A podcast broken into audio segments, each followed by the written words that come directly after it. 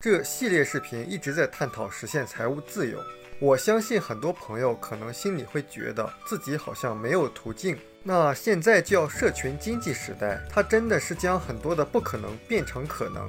有的朋友可能会觉得社群经济跟自己有什么关系？实际上，就跟刚改革开放的时候，大多数人也觉得跟自己好像没什么关系，可以个体经营了。那跟自己有什么关系？自己有一份不错的工作，而且那个时候还看不上做生意的领导人说，允许一少部分人先富起来，多数人想，这跟我有什么关系？你会。会发现一轮一轮的机遇，很多人不是能力的问题，就是因为不够敏感，不够深入的去了解，所以才会错失机会。任何人的成功实际上是有机遇的因素，但更重要的因素是把握机遇的想法。在当今这样的一个时代，我们不管做任何的一个行业，都应该具备的一种思维叫社群思维。比如现在的饭店、物产店、商店等，都会有自己的社群，将人们拉到自己的社群，以便共。享信息活动等，那为什么这些人愿意聚到一起？那一定是有着相同相近的兴趣爱好或需求，人们才会聚到一起。所以社群一定得有一个主题，这跟社群发起人的思想是有关系的。假如李逵要是做社群，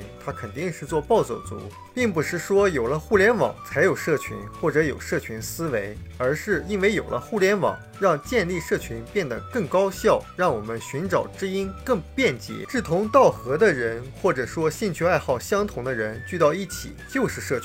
当然，过去都是线下的社群，也没有线上连接。实际上，自从有了人类以来，就有社群的存在。那形成社群的一个核心就是内容，而且这个内容是要真正的以人为本，就是以别人的利益为本，要提供价值。这个内容做的最好的，应该还是伟大主席同志，因为他吸引和影响的人是最多的。像在语录里就说：“团结一切可以团结的力量。”对我们来说，朋友越多越好，敌人越少越好。革命发展初期，我们都知道是非常艰难的，被敌军追着到处跑。那怎么才能去吸引和凝聚那么多的广大群众一起来干革命事业？其实用的就是社群思维。我们现在经常叫客户价值，或者找到客户的痛点和痒点。那痛点就是他难受的地方，痒点就是他兴奋的地方。当时的革命先辈大多源自于工人阶级，自然要团结工人。但在那个时候，工人都在城里。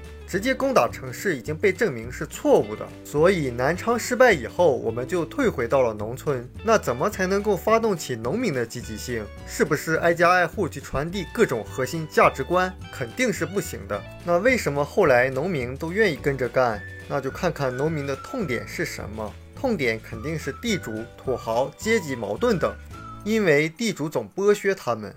还有他的痒点肯定是希望有自己的土地，不再被别人剥削，所以主席就做了一个社群的内容，用这个内容吸引了数以百万、千万计的农民来参加斗争。这个内容就叫打土豪分田地。当然还有其他的，比如三大纪律、八项注意，对老百姓好，这些也都很关键。但一定要有一个核心的，能够触动人们的东西。这个例子不一定说特别的恰当。但我相信它能够让我们理解到内容的重要性，理解到我们一定要能够给别人提供价值。所以这集讲读的就是社群思维的第一个关键，就是要思考我们能够提供什么样的内容，能够提供什么样的价值给予别人。社群思维，我们书友会希望用十五年时间带动一亿人读书，改变思维，思考致富，和一千个家庭共同实现财务自由。快来加入我们吧！